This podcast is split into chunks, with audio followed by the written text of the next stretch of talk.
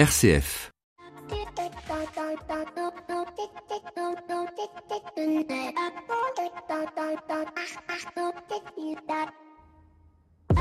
Bonjour à tous et à toutes. Cette semaine, l'actualité a été marquée par différentes prises de parole ou de non-parole si l'on se réfère à l'attente dans laquelle nous sommes de la nomination d'un ministre de l'Intérieur. La prise de parole qui m'a le plus interpellé, c'est celle du président de la République faite à Station F lorsqu'il s'est adressé pour la deuxième année consécutive à l'ensemble des start-up en édictant quatre défis principaux, à savoir le changement d'échelle, attirer de nouveaux talents, simplifier les règles pour plus de croissance et de considérer l'Europe comme une chance plutôt que comme une menace. En rappelant d'ailleurs au passage que n'est pas le centre de la start-up machine, citant, et vous m'en excuserez, des villes comme Nantes, Angers, Rennes, Vannes, bref, la Bretagne et les Pays de la Loire, comme lieu de développement du digital et de la cybersécurité. Mais la phrase qui m'a le plus frappé à quelques jours de son départ pour le sommet de la francophonie à Yerevan, c'est quand il dit, lorsque vous pensez un produit à destination de la France, ne limitez pas simplement au marché français, mais pensez qu'il peut être utile à l'ensemble des pays de la francophonie. Cette phrase a fait tilt car très souvent, on se plaint de ne pas savoir comment changer d'échelle alors que c'est si simple d'avoir dès la conception imaginé l'internationalisation, même si elle n'est pas immédiate, et c'est en cela, en effet, que nous réussirons ce changement d'échelle.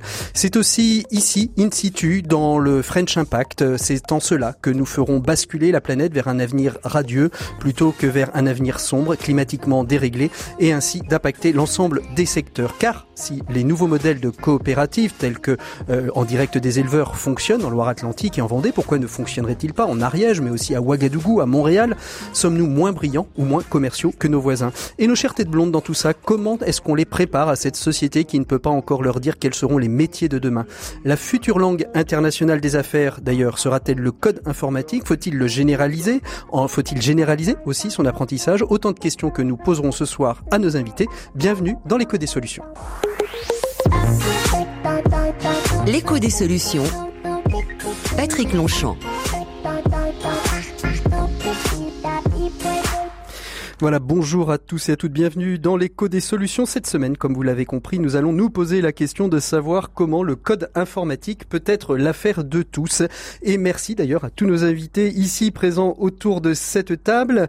Avec nos 7 minutes de, pour changer le monde, nous ferons découvrir YoYo, rien à voir avec euh, le fait de faire des régimes, mais bien avec le fait de trier euh, ces bouteilles en plastique et de voir comment on peut avoir euh, quelques, quelques récompenses. Puis évidemment, nous retrouverons aussi euh, Maxime Dupont qui viendra nous parler euh, de la formation et de ses modifications, de ses réformes de la formation.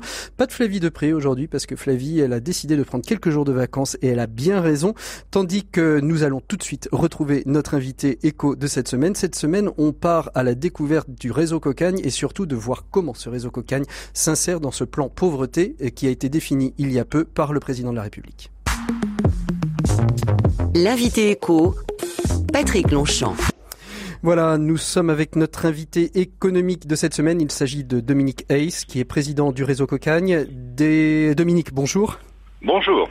Merci à vous euh, d'être euh, d'être avec nous. Alors, euh, vous êtes président donc du réseau Cocagne. C'est un réseau qui comprend plus de, de 130 structures d'insertion par le travail, insertion par le travail, mais pas uniquement, puisque vous aussi euh, promouvez le fait de bien manger en produisant euh, dans vos jardins euh, des des légumes et de l'agriculture biologique. Est-ce que j'ai assez bien résumé, Dominique?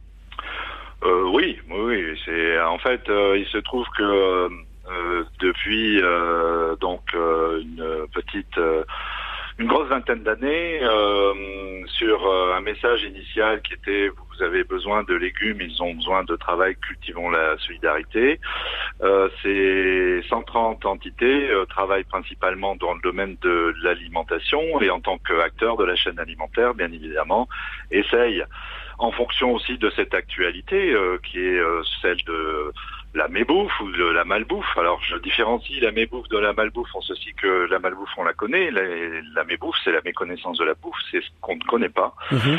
Et euh, donc euh, bien évidemment en proposant un système qu'on appelle souvent le circuit court, en ayant une relation directe entre une communauté de mangeurs euh, qu'on appelle les consommateurs, eh bien nous avons donc pris part petit à petit en fait à la chaîne alimentaire et en cela le fait de pouvoir euh, aujourd'hui, euh, se questionner sur le contenu de notre assiette comme on le fait aujourd'hui nous permet aussi de euh, nous interroger sur le rôle que nous avons également dans ce domaine. Mais néanmoins, notre premier métier, c'est l'insertion par l'activité économique. Alors comment vous réagissez au plan pauvreté annoncé par le président de la République qui annonce plusieurs choses, mais, mais surtout de l'aide justement sur l'insertion professionnelle, plus de 500 millions d'euros qui vont être dégagés pour l'insertion professionnelle.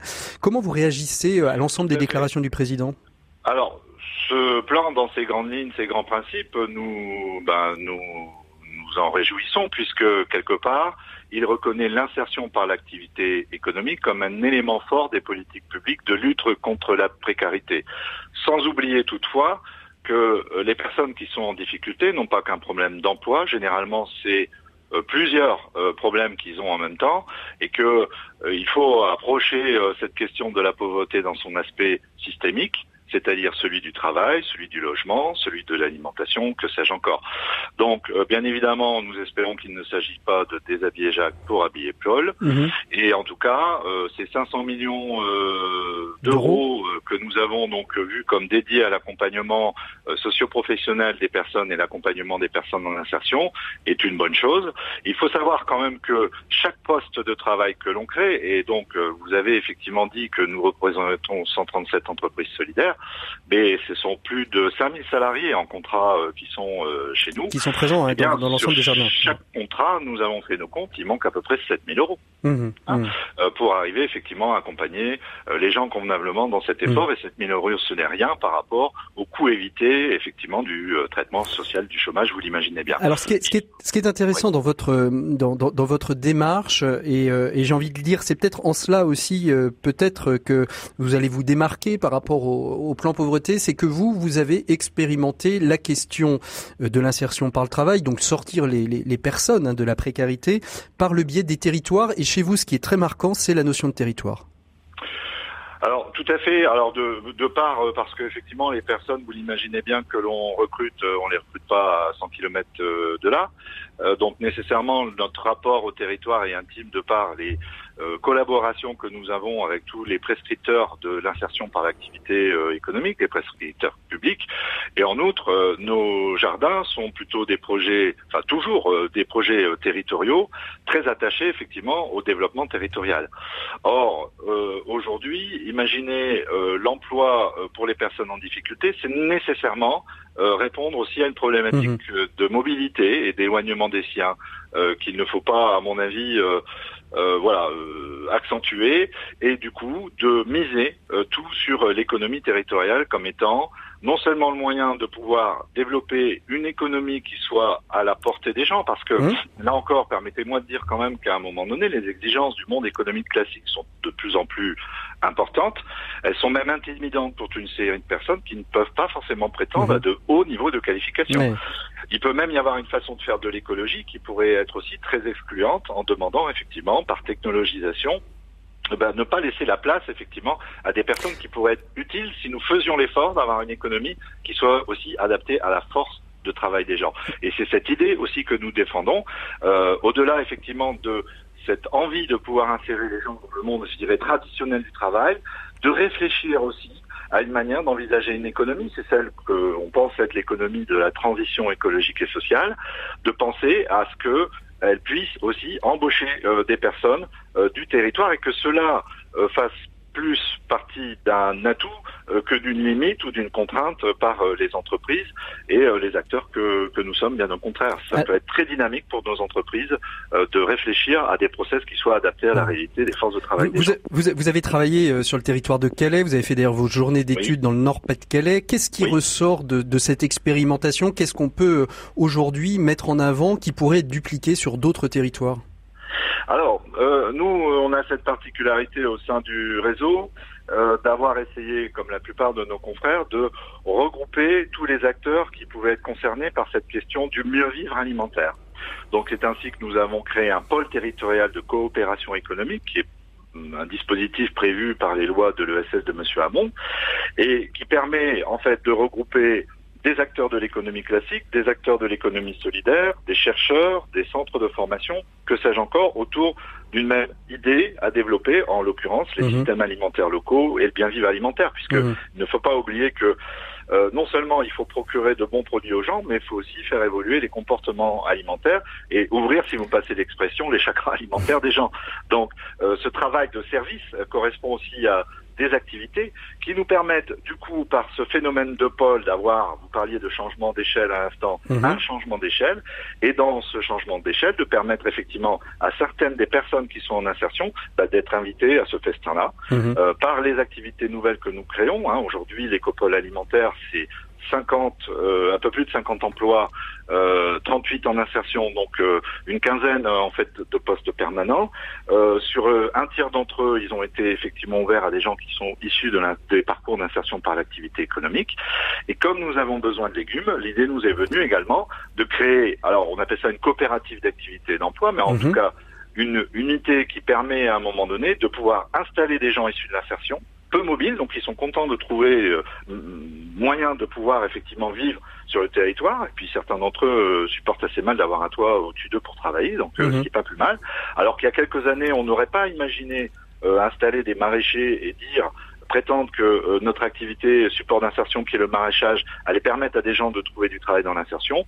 Vu effectivement la tendance d'aujourd'hui, la réflexion euh, des mangeurs autour effectivement de, euh, de, l'origine des produits, ça nous semble possible effectivement de le faire. Et là encore, c'est trois, quatre emplois qui se nichent d'ailleurs effectivement cette activité, ce changement d'échelle. Merci beaucoup Dominique Hayes d'avoir été l'invité de l'invité éco de cette de cette semaine. Nous, on se retrouve bien évidemment pour un autre invité éco la semaine prochaine.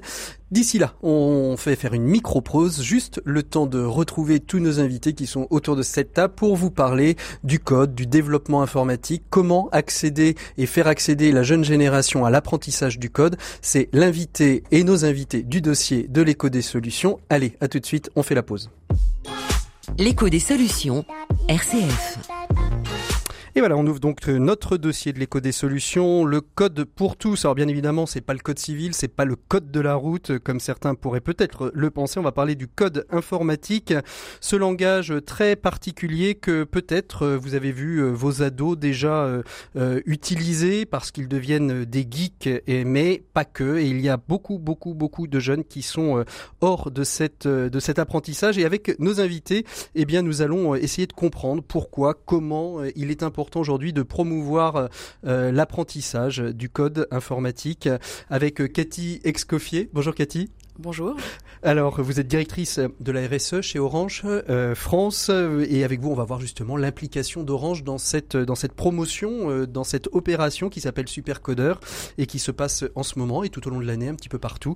On verra pourquoi Orange s'est intéressé au code avec Frédéric Bardot. Bonjour Frédéric. Bonjour. Vous êtes fondateur et dirigeant de Simplon. Alors vous, le code, euh, c'est peut-être pas à direction des ados, mais plutôt à des publics qui sont en décrochage. On vous avait déjà d'ailleurs reçu il y a quelques années euh, au début de l'éco des solutions euh, pour parler justement euh, du code comme moyen de solidarité en action. Et puis au téléphone, depuis son école, David Bellasheim. Bonjour David.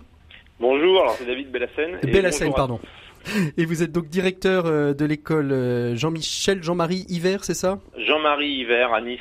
Jean-Marie Hiver à Nice. Et vous avez justement, vous êtes une école d'application et vous avez aussi mis en place tout un programme à destination de vos élèves du CP au CM2 euh, sur l'apprentissage du code. On verra avec vous justement comment tout cela se passe et se produit. On est dans de l'échange, donc n'hésitez pas à intervenir les uns les autres, bien évidemment. Je vais commencer avec vous, Cathy Excoffier, parce que le programme Supercodeur, c'est un programme programme que Orange a lancé il y a, quelques années.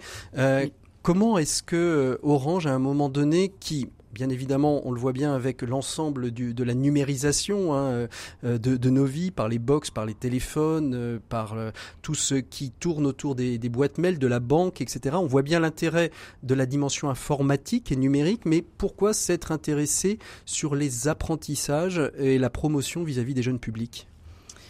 Alors euh, effectivement, c'est la cinquième année maintenant que nous travaillons sur euh, ce programme euh, Supercodeur.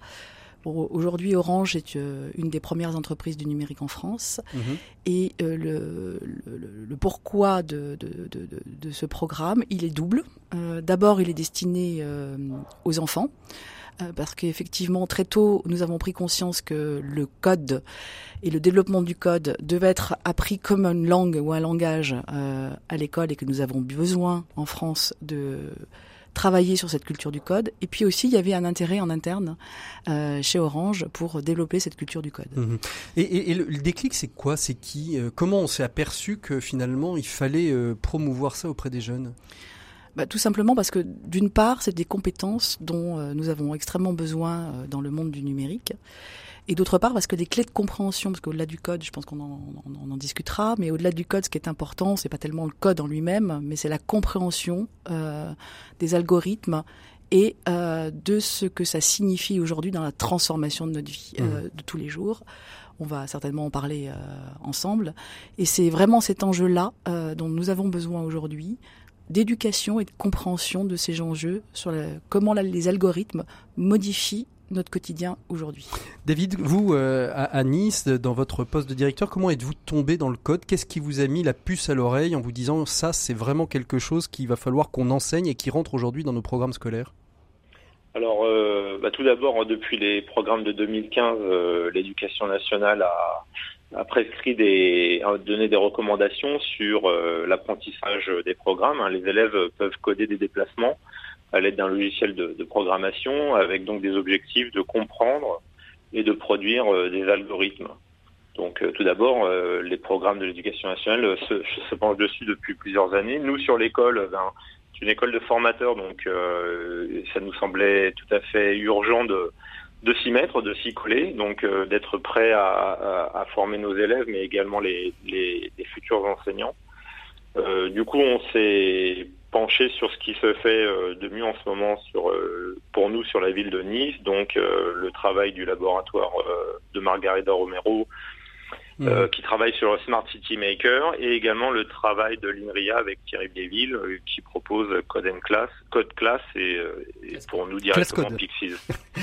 alors, code, alors justement, euh, vous-même vous étiez euh, vous étiez un geek ou c'est c'est c'est parce que justement vous avez vu et vous avez eu cette intuition qu'il fallait absolument former notre jeune génération que vous vous êtes orienté avec avec votre avec vos classes d'application et vos enseignants sur cette démarche là ou est-ce que vous aviez une certaine appétence déjà pour, pour le code alors non, moi je je suis absolument pas geek euh, là-dessus. Pour moi, la programmation c'est tout nouveau. Euh, l'informatique, euh, depuis un an, bah, ça devient quelque chose de moins magique.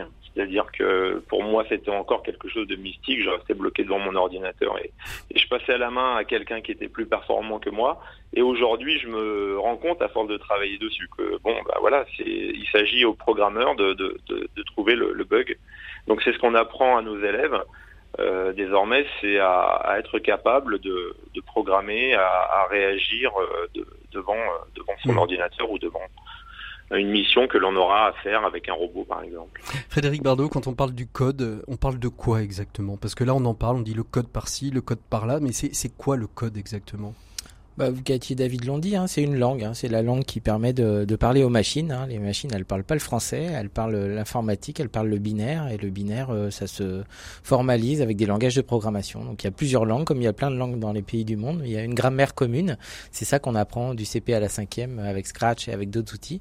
C'est ça que fait Supercodeur aussi. Il y a combien de langues alors finalement dans le code? Bah, c'est infini, hein, parce qu'ils sont créés tous les jours des langages. Hein. Il y en a un encore qui vient de sortir de, de l'INRIA, il y en a qui sont spécialisés sur certains euh, logiciels embarqués, il y en a qui sont euh, généralistes, il y en a qui sont de haut niveau, de bas niveau. Donc ils sont créés tous les jours et comme mmh. les vrais comment, comment on fait justement un petit peu le, le tri dans, dans, cette nébuleuse? C'est y a, vous disiez vous parliez d'une grammaire commune, c'est-à-dire que si on a appris euh, un oui, petit peu sur Scratch, euh, on est capable après d'aller facilement sur le haut niveau comme sur le bas niveau de, de, de programmation ou il y a d'autres Oui, c'est ce que disait Cathy, c'est-à-dire qu'il y a quelque chose qui est bon, on a besoin d'informaticiens, ok, bon, vrai, mais là c'est pas la question. La question c'est former des citoyens numériques et des gens qui sont à l'aise et qui comprennent la pensée computationnelle, comme dit souvent Thierry. euh, donc euh, la, la, manière dont réfléchissent les, les, ordinateurs, voilà. Et donc euh, en fait toutes les instructions peuvent être rassemblées sous euh, quatre ou cinq choses. Il y a les boucles, il y a les variables, il y a les paramètres, il y a des choses comme ça. Et donc ça c'est une grammaire commune. Et après de la même manière qu'il y a des des noms, des verbes, des compléments en russe, en chinois ou, ou en français, bah en langage, en PHP. en, gros, gros, c'est la, base commune, c'est comme le latin et le grec pour les langues, les, les, langues latines. Finalement, c'est ça notre grammaire commune. Et puis après, chacun a évolué en fonction des pays. avec des opérateurs logiques, ce serait moins du grec et du latin. Mais c'est vrai que tout ça, ça vient quand même des années, euh, de la fin des années 2010, hein, où quand euh, Obama a commencé à coder euh, avec Hour of Code, où la Commission européenne a fait la semaine européenne du code, hein, la Code Week européenne. On est en plein dedans, c'est là-dedans que ça s'inscrit. Et là, ça a commencé, ça a commencé à faire. Moi, j'ai publié un livre en 2014 qui s'appelait Lire, écrire, compter, coder. Donc voilà. Et puis après, le Najat Vallaud-Belkacem nous a mis ça dans les programmes. Et là, voilà, c'était parti. Et maintenant, ça s'arrêtera plus. C'est quoi, c'est quoi l'enjeu du code? Ça veut dire que si aujourd'hui on n'enseigne pas, et c'est peut-être plutôt à vous, David, ou à, ou à Cathy que je pose la question, si on n'enseigne pas le code aujourd'hui, on risque de faire une génération qui sera euh, en marge de la société et des métiers à venir? Cathy? Alors, tout le monde ne va pas coder, hein, c'est sûr. Euh, donc l'idée, c'est pas d'en faire des apprentis codeurs. Euh, partout, mais c'est bien de comprendre à quoi sert le code. Donc le code sert, et c'est important, voilà, à faire des, des algorithmes. Euh, on parle d'intelligence artificielle aujourd'hui. Donc, par exemple, euh, euh, ce qu'on fait avec les enfants, c'est de leur expliquer que effectivement, à partir du code, on va donner des informations à un robot. Mais surtout, ce qui est important, c'est de montrer que c'est l'homme mmh. qui code et qui décide. Et que si on n'a pas ces clés de compréhension euh, aujourd'hui, l'accélération dans laquelle nous vivons aujourd'hui autour du numérique euh, va faire en sorte que euh, on n'aura plus mhm. les clés de compréhension du monde dans lequel on vit. David, vous, vous pensez aussi qu'on risque de faire deux générations différentes, ceux qui sauront coder, ceux qui sauront pas coder, si on passe à côté de cette formation généralisée dans l'ensemble des établissements scolaires? Nous, c'est clair qu'on essaye de, de, semer les petites graines dès, les, dès le CP, dès les enfants de 6 ans, mais je sais qu'il y a des collègues qui travaillent aussi euh, euh, là-dessus en maternelle. Euh, mhm. L'idée, c'est de, on le voit avec d'autres générations quand on discute avec d'autres, des personnes qui sont peut-être déjà largement adultes et qui et qui nous disent avoir des angoisses, des inquiétudes quand elles voient, par exemple, des robots capables de courir et capables d'utiliser des armes. Euh, donc euh, c'est d'abord de, de, comprendre tout ça pour euh, ne plus en avoir. On, on a peur de ce qu'on ne connaît pas, quoi. Mmh, mmh. Donc l'idée de connaître ces langages-là, de se dire ben moi le, je suis capable de programmer un robot par exemple. Et puis en plus derrière tout ça, il n'y a pas que les robots. Il y a l'aspect de, de créer aujourd'hui, d'avoir d'avoir un esprit créatif sur ce que pourrait être la ville de demain, une ville intelligente. Donc c'est ce vers quoi nous on va essayer de tendre aujourd'hui. C'est pas juste programmer pour programmer. Euh, ça reste un outil et euh, cet outil, donc il faut le maîtriser pour ensuite euh, donner une plus grande part à la créativité. Cathy Excoffier, je, je voyais réagir au propos de, de David. Ça, ça, rejoint exactement ce que, ce que vous voulez mettre en place chez Orange dans le programme Supercodeur Oui, exactement. C'est-à-dire que effectivement, l'objectif, c'est que les enfants bon, alors, euh, Monsieur euh, à Nice commence très très tôt. Il, disait même que effectivement, on commence dès la maternelle. mais d'abord, c'est les leur expliquer comment fonctionne le code et mhm. les rendre acteurs. Bon. Et bon, le choix qu'on a fait, par exemple, cette année, donc on a deux, deux parties dans notre programme, parce qu'il faut être assez humble. Hein, on, fait, oui. Voilà, aujourd'hui, on sensibilise 5000 enfants à peu près par an en France. Euh, et on fait ça dans une vingtaine de pays mhm. euh, dans lesquels Orange est implanté. Est implanté. Euh, donc voilà, mais soyons humbles sur sur l'action que nous menons, puisque je pense que c'est à la fois l'État, les collectivités, les associations. Alors, comment ça s'organise Vous disiez qu'il y avait deux, deux parties dans votre programme. Comment, comment ça se passe? Qui peut en bénéficier? Qui, qui sont les formateurs? Alors, euh, nous travaillons avec les collèges mhm. essentiellement, mais pas uniquement. En fait, on, fait ça aussi sur demande. Euh, souvent, ce sont les collectivités territoriales qui nous qui nous sollicitent, euh, voilà, pour venir sensibiliser dans leur dans leur commune, puisque en fait aujourd'hui le codage on l'a vu, est intégré, est intégré à l'école. Il y a beaucoup aussi d'associations, d'activités extrascolaires autour du code. Donc nous, on a décidé de faire deux choses avec les enfants, parce qu'en fait, l'idée c'est quand même d'être assez ludique et mhm. pédagogique hein, sur cette sensibilisation, c'est d'avoir deux temps dans la matinée, un temps autour du programme qui est basé sur Scratch dont on parlait tout à l'heure, qui est un langage, qui est un langage informatique, informatique de base, voilà, sur lequel effectivement tous les enfants maintenant apprennent ça euh, à l'école. Et, et, à partir de ça, de, de, de faire des petits jeux. Et mhm. donc on est parti aussi de leur univers quotidien, parce que beaucoup d'enfants euh, jouent. Et surtout l'idée, c'est de leur expliquer qu'à partir du code, voilà comment on fabrique des jeux, à quoi ça sert, pourquoi c'est fait comme ça, et de faire ce décodage autour du numérique. Et puis la deuxième partie de l'atelier, euh, c'est de la programmation autour d'un petit robot voilà, qui effectivement, euh, on lui donne quelques consignes toutes simples. Et il va les réaliser. Et il va les réaliser sur un mmh. parcours. Et en fait, ça, c'est quoi? C'est la voiture autonome dont on entend parler aujourd'hui, tout simplement. Ces, ces, programmes un petit peu qui sont dispersés à travers le territoire et à travers euh, le, monde où vous êtes présent, qui, qui, les anime? Alors, est-ce que c'est Simplon qui intervient? Est-ce que c'est vos collaborateurs qui, par le biais du volontariat, disent tiens, bah, nous, on va aller animer un atelier avec 5-10 enfants 3-4 fois dans l'année? Comment ça se passe? Alors, on a, alors essentiellement, euh, ce sont nos collaborateurs. Mhm. Donc on a 1200 volontaires et d'ailleurs, j'en profite pour les remercier. Merci beaucoup, fait, 1200 euh, volontaires d'Orange. c'est vrai, c'est des gens formidables qui, qui, qui, donnent de leur temps. Alors, mhm. euh, évidemment, c'est sur leur temps de travail, mais aussi qui s'investissent sur ces sujets-là. Et euh, en général, qui sont ravis d'être aux côtés des enfants. Donc, on a 1200 volontaires toute l'année et nous travaillons aussi avec des associations. Ça mhm. peut être, ça peut être Simplon, ça peut être d'autres associations. voilà, sur le sur le territoire. Comment vous intervenez, Frédéric, vous, dans Supercodeur, dans le programme Supercodeur Parce que finalement, la jeunesse n'est pas forcément euh, la jeunesse, la jeune jeunesse n'est pas forcément votre euh, point de mire, votre point de, départ.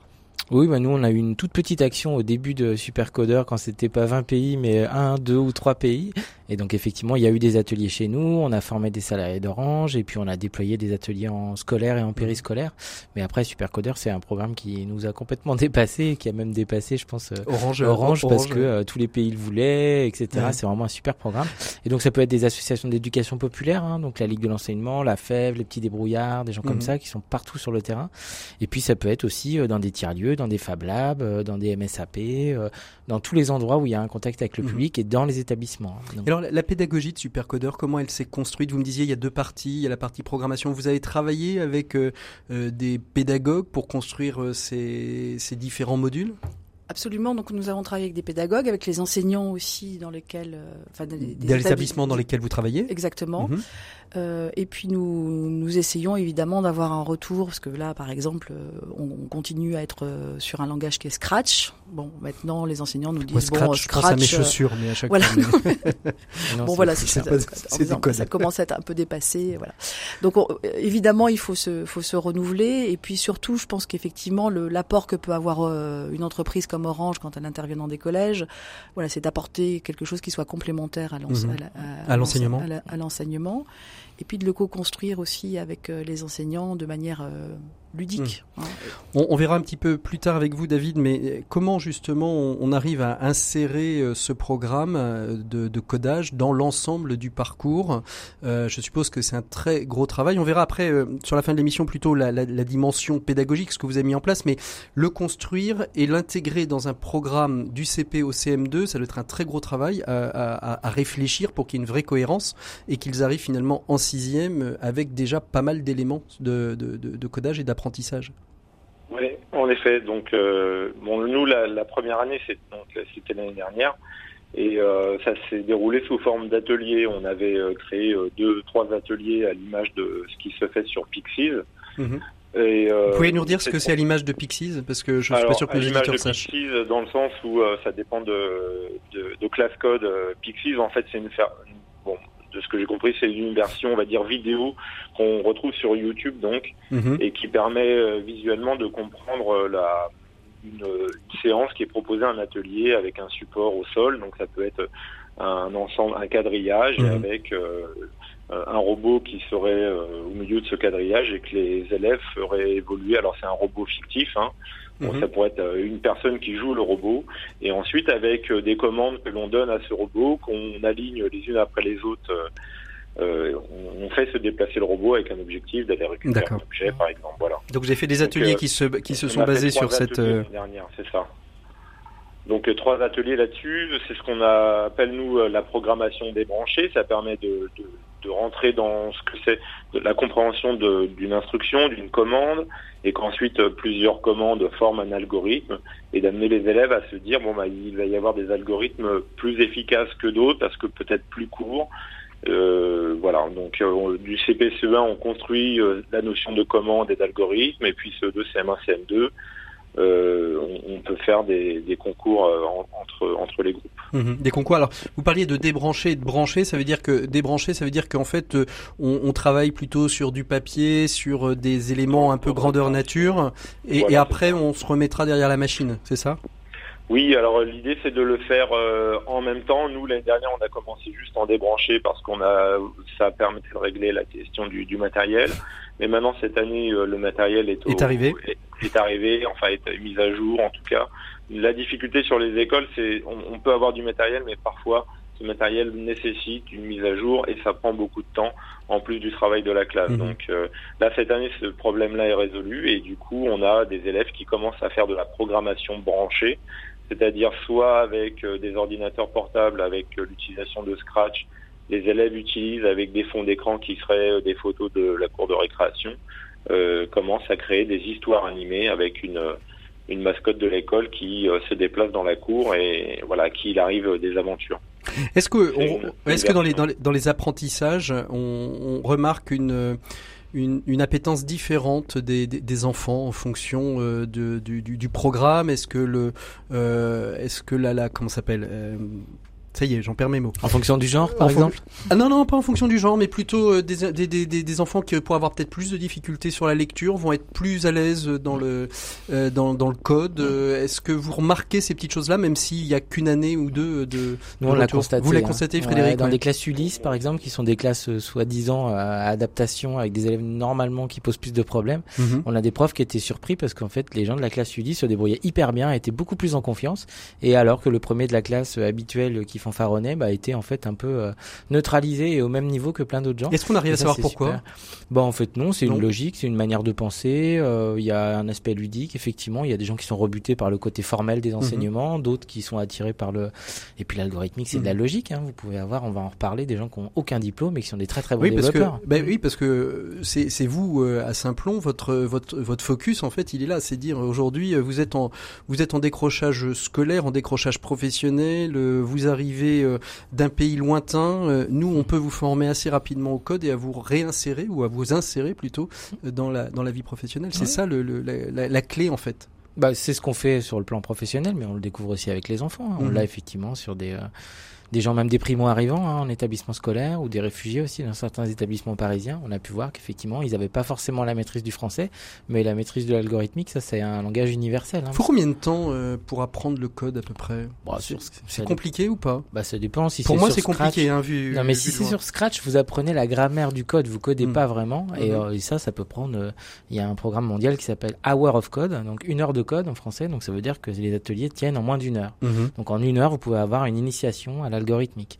Après, apprendre à coder, ça prend euh, une vie entière. Vous pouvez euh, apprendre ça en trois semaines, en six semaines, en six mois et en 15 ans. Mhm. Et puis toute la vie. Enfin, chez Orange, par exemple, euh, nos professionnels, enfin, qui font du développement, en fait, voilà, ils continuent et ils sont dans un apprentissage permanent. Donc, mhm.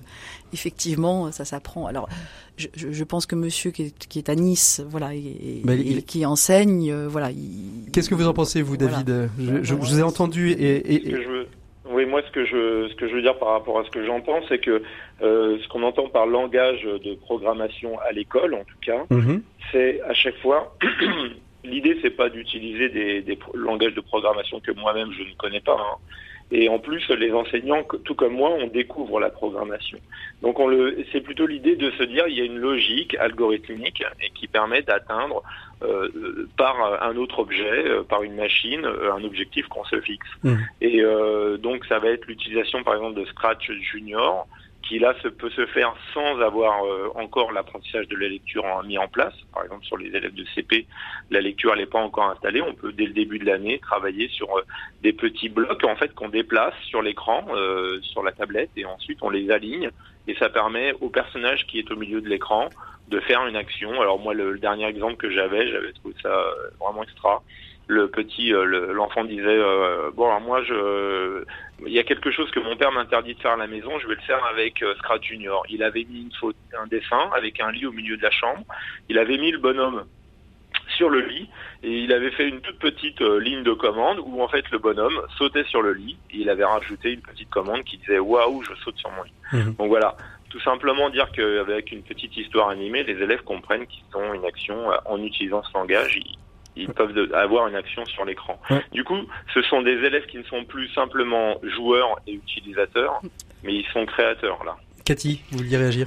Oui, ce que vient de dire monsieur est extrêmement important, c'est que le fait de les mettre en situation euh, de création et d'action euh, facilite l'apprentissage et je, je, rebondis sur ce que vous avez dit, c'est que quand on travaille, parce qu'on l'a fait aussi nous dans des classes de dans des lycées, euh, des collèges, pardon, euh, en zone euh, en zone REP, on, on s'aperçoit que d'abord nous avons des élèves extrêmement attentifs et les enseignants nous disent c'est waouh extraordinaire parce qu'en en fait on n'a pas entendu un bruit pendant toute la matinée. Mhm. Et puis ils sont en situation d'agir et d'apprendre en faisant et ça et puis sur sur quelque chose qui leur est familier hein, qui est quand même le jeu donc ça c'est vraiment important et je pense que un, un petit message aussi, c'est à, à l'attention des parents de leur dire qu'il faut qu'ils s'intéressent à ce que font euh, leurs, enfants. Euh, parce que on le disait tout à l'heure, bon, bah, nous, on n'est pas forcément d'une génération où on est très à l'aise avec euh, avec le code, ça je, avec le code, n'est-ce pas? Euh, En revanche, euh, comme on le sait, le, le, les écrans et les jeux sont des sujets de tension dans les familles. C'est une façon aussi euh, d'être dans une discussion et un dialogue avec ses et enfants. Et les rejoindre dans leur culture. Exactement. Et mmh. très souvent, et de laisser faire quelque chose qu'on n'a pas l'habitude de faire, c'est-à-dire nos enfants, euh, laisser nos enfants nous apprendre des choses. Mmh. Et, euh, et ça, c'est extraordinaire parce qu'aujourd'hui, il y a plein, plein de plein de jouets, de jeux qui nous permettent de faire du codage de, et, et, de faire des choses euh, intéressantes mmh. avec le code et de se mettre à côté de ses enfants euh, et de jouer avec eux et de comprendre et de rentrer dans leur univers, c'est extrêmement important. Mmh. Ça, je pense que c'est. Et puis le deuxième point, Monsieur disait, euh, voilà, on a des difficultés en tant qu'enseignant sur le matériel et de s'y mettre. L'urgence, c'est aussi vraiment que les, bon, écoles, le, les écoles et le monde de l'éducation, euh, voilà, euh, comprennent non pas le code, mais les enjeux du code mmh. pour demain. Et euh, c'est primordial parce que on vit dans un monde numérique. Mmh. Euh, le numérique, c'est très positif et puis c'est source d'angoisse. Monsieur disait tout à l'heure, quand on connaît pas, on s'inquiète. Et euh, évidemment, le codage et l'implication que sera dans notre vie quotidienne est mhm. structurante mmh. aujourd'hui pour et puis, se familiariser. Et puis, et puis seront la clé peut-être des métiers de demain qu'on ne connaît pas encore, hein, comme je le disais euh, dans l'introduction. David, comment prend le rectorat cette, cette démarche? Comment, Quand vous êtes allé les voir en disant, moi, dans cette école d'application, je vais mettre en place euh, cette démarche, elle est dans le programme euh, depuis 2015, on doit l'enseigner aujourd'hui. Euh, c'est vous qui avez poussé le rectorat, c'est le rectorat qui est venu vous solliciter euh, non, la démarche, elle s'est faite parce que je me suis rapproché euh, de, de la directrice du laboratoire Line, Margarida Romero, qui mmh. m'a présenté. Alors, elle savait que j'avais euh, une valence, on va dire. Euh, moi, je, on est polyvalent, nous, les enseignants du, du primaire, mais j'avais développé depuis 6-7 ans une valence sur la résolution de problèmes.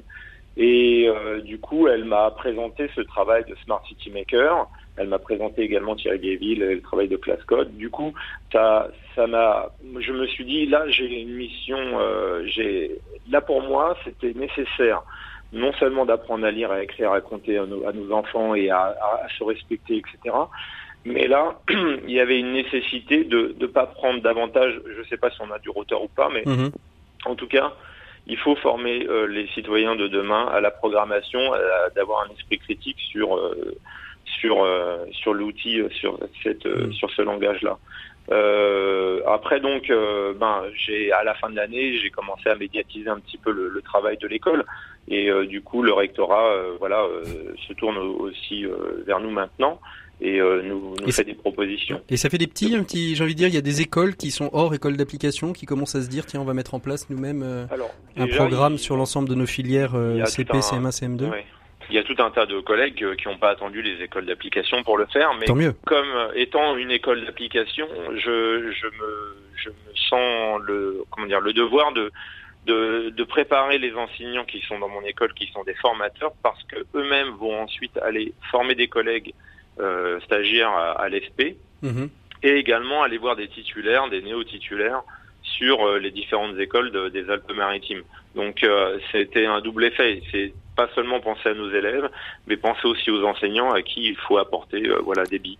Alors des choses très simples comme euh, Scratch Junior, l'utilisation de Bibot, euh, mais aussi un peu plus poussé avec Scratch, des histoires animées. Mmh. Finalement, on se rend compte que nos élèves sont bien plus capables que nous. Il faut leur donner le matériel et il faut également avoir toujours une représentation de des programmes, c'est-à-dire on a des objectifs. Moi, par exemple, ce matin, j'ai travaillé encore avec le robot, euh, un, robot qu'on a sur l'école, et euh, j'ai donné, on va pouvoir donner du sens aux apprentissages, par exemple la notion du nombre euh, décimal, le 1,5.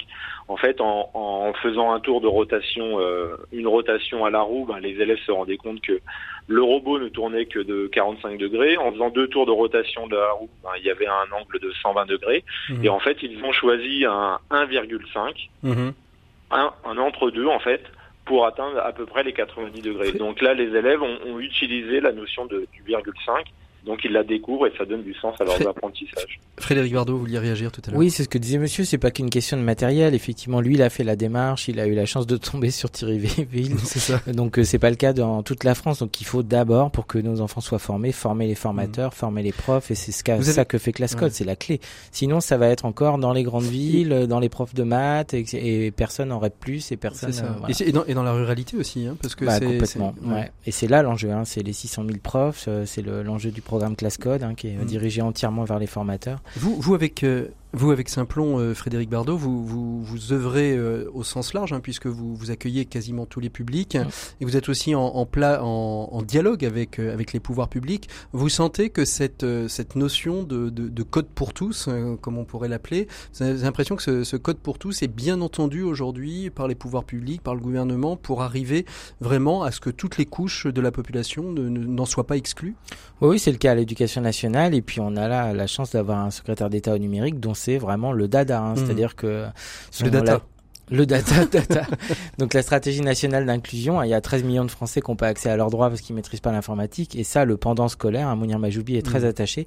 Et je crois même qu'il réfléchit à, à, encourager ça avec une plateforme de contenu gratuit et open source. Mais ça, euh, Orange le fait déjà avec une plateforme. Parce que ce qui est très important là-dedans, c'est que ce soit neutre, mmh. euh, technologiquement et commercialement, que ce soit gratuit et open source parce que gratuit ça suffit pas. Mmh. Et donc en fait pour qu'il y ait un maximum de gens qui se saisissent de ça, il faut que ce soit pas commercial, il faut que ce soit gratuit et il faut que ce soit open source, mmh. réutilisable, modifiable, comme de, un logiciel libre en fait. Hein. Mmh. Donc euh, c'est ce vers quoi vous allez vous aussi euh, chez Orange. Supercodeur, ça a vocation à continuer encore longtemps euh, pour vous, Cathy Excoffier. Vous aimeriez qu'à un moment donné ce soit tellement intégré qu'en fait vous puissiez passer à autre chose? Écoutez, on s'est posé la question à la fin de l'année, euh, enfin pour, pour, pour cette édition, mhm. en se disant bon ben voilà, on a été euh, avant précurseur. précurseur, avant l'intégration euh, d'ailleurs, voilà avec avec des partenaires comme Simplon, et est-ce qu'aujourd'hui c'est encore utile euh, qu'on se mobilise? Mmh.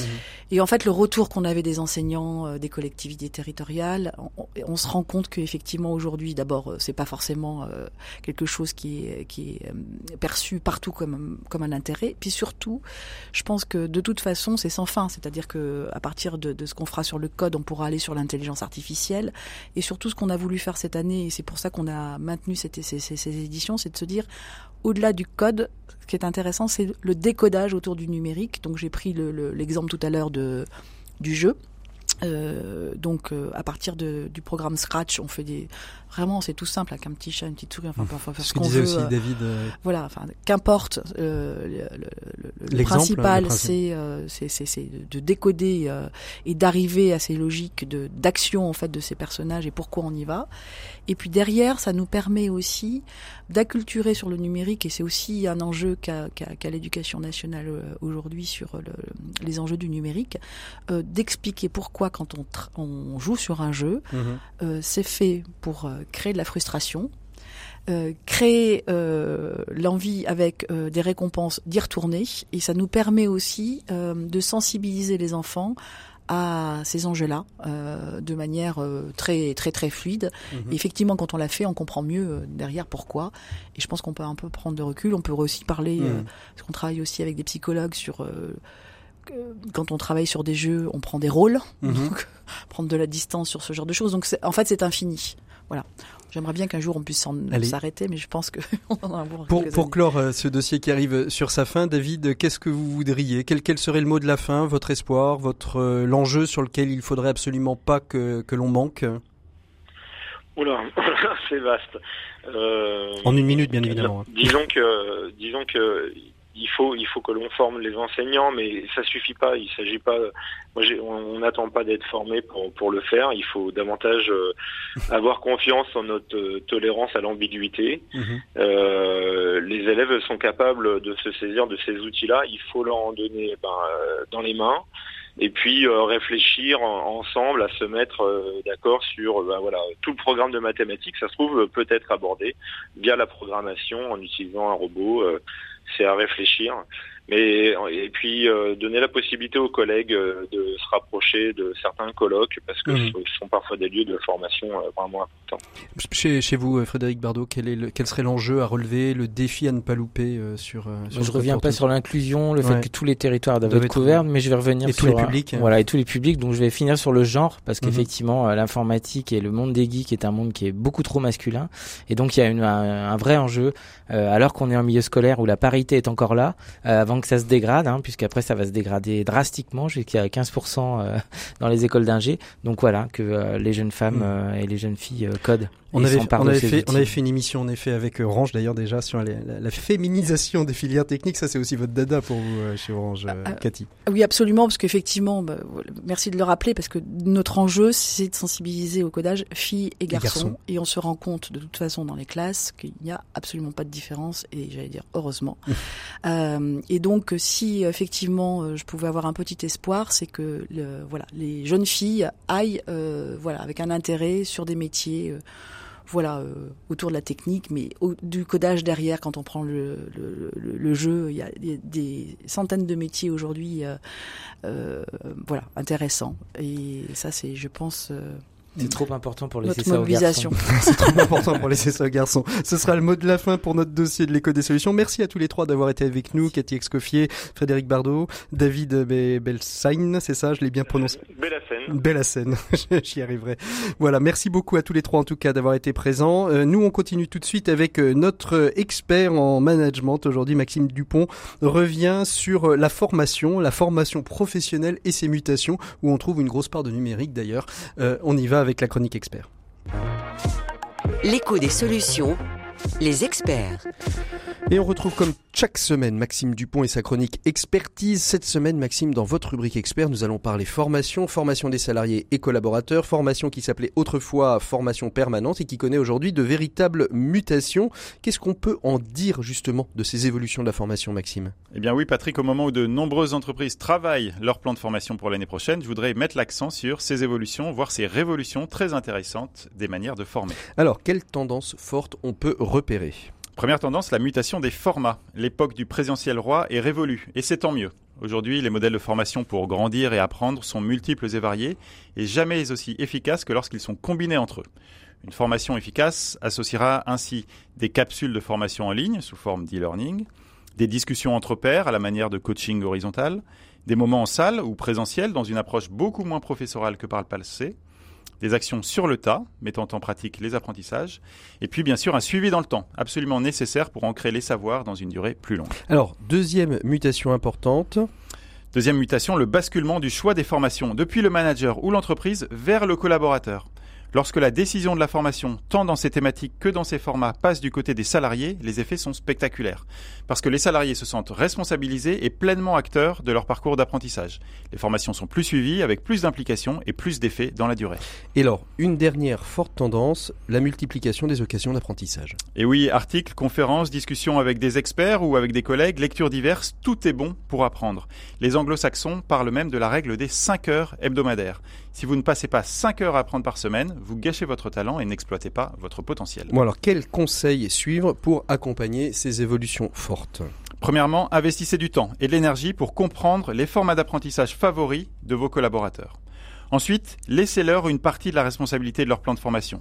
Vous serez épaté par leur capacité à aligner leurs envies et les objectifs stratégiques de l'entreprise. Muscler le département formation en le transformant en un business partner, pardon pour l'anglicisme, plus qu'un service support. Multiplier les occasions et formats d'apprentissage. Rappelez-vous, 5 heures par semaine. Et enfin, pour conclure, et puis enfin, faites vôtre la réponse légendaire faite à ce manager qui s'inquiétait en disant Mais qu'arrivera-t-il si nous formons nos équipes et qu'elles nous quittent? Et la réponse est Réponse Eh bien, qu'arrivera-t-il si nous ne les formons pas et qu'ils restent? Merci Maxime, on se retrouve la semaine prochaine pour une prochaine chronique et nous on continue tout de suite avec nos 7 minutes pour changer le monde. L'écho des solutions, RCF.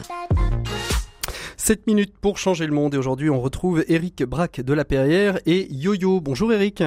Bonjour. Merci beaucoup euh, de nous rejoindre par le téléphone pour nous parler de YoYo. YoYo, c'est euh, une, euh, une proposition qui est faite pour nous aider à mieux trier nos déchets du quotidien, bien évidemment, et aussi bah, nous faire gagner plein de choses. Et c'est plutôt ludique en fait. C'est ça l'idée de YoYo? Oui, le, yo-yo en fait part d'un constat, malheureusement un constat environnemental un peu dramatique, c'est celui de, du fait qu'aujourd'hui, quand on consomme, ben, finalement il y a un, un impact assez important sur l'environnement. Alors yo-yo a commencé par les plastiques, les bouteilles en plastique. Dans les villes, là où on consomme le plus, on s'aperçoit que seulement 10% des bouteilles sont mises dans le bon bac de recyclage.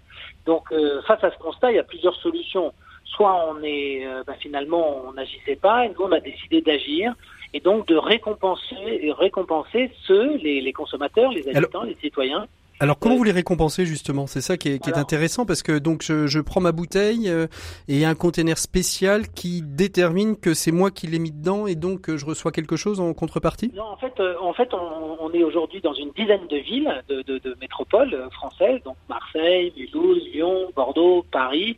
On ouvre à Lille et en fait dans ces villes-là et à la fin de l'année on sera bah, quasiment dans toutes les villes. Donc vous, vous avez vous êtes contacté ou vous allez sur notre plateforme digitale qui mhm. s'appelle YoYo France ou yoyo.eco. Et là, vous allez voir euh, comment faire. C'est extrêmement simple. Comment fait-on justement vous, faites, euh, vous faites appel euh, sur le site à un coach mhm. qui va vous expliquer exactement comment faire. Parce qu'on s'aperçoit souvent que finalement le tri sélectif c'est compliqué pour l'ensemble des, des, des, acteurs. Donc le coach vous rencontre, c'est votre gardien, c'est un homme au foyer, une femme au foyer, un commerçant, un centre de sport, un centre social, c'est à côté de chez vous. Vous le rencontrez, il vous dit, il vous donne un sac, un sac numéroté avec un QR code dessus.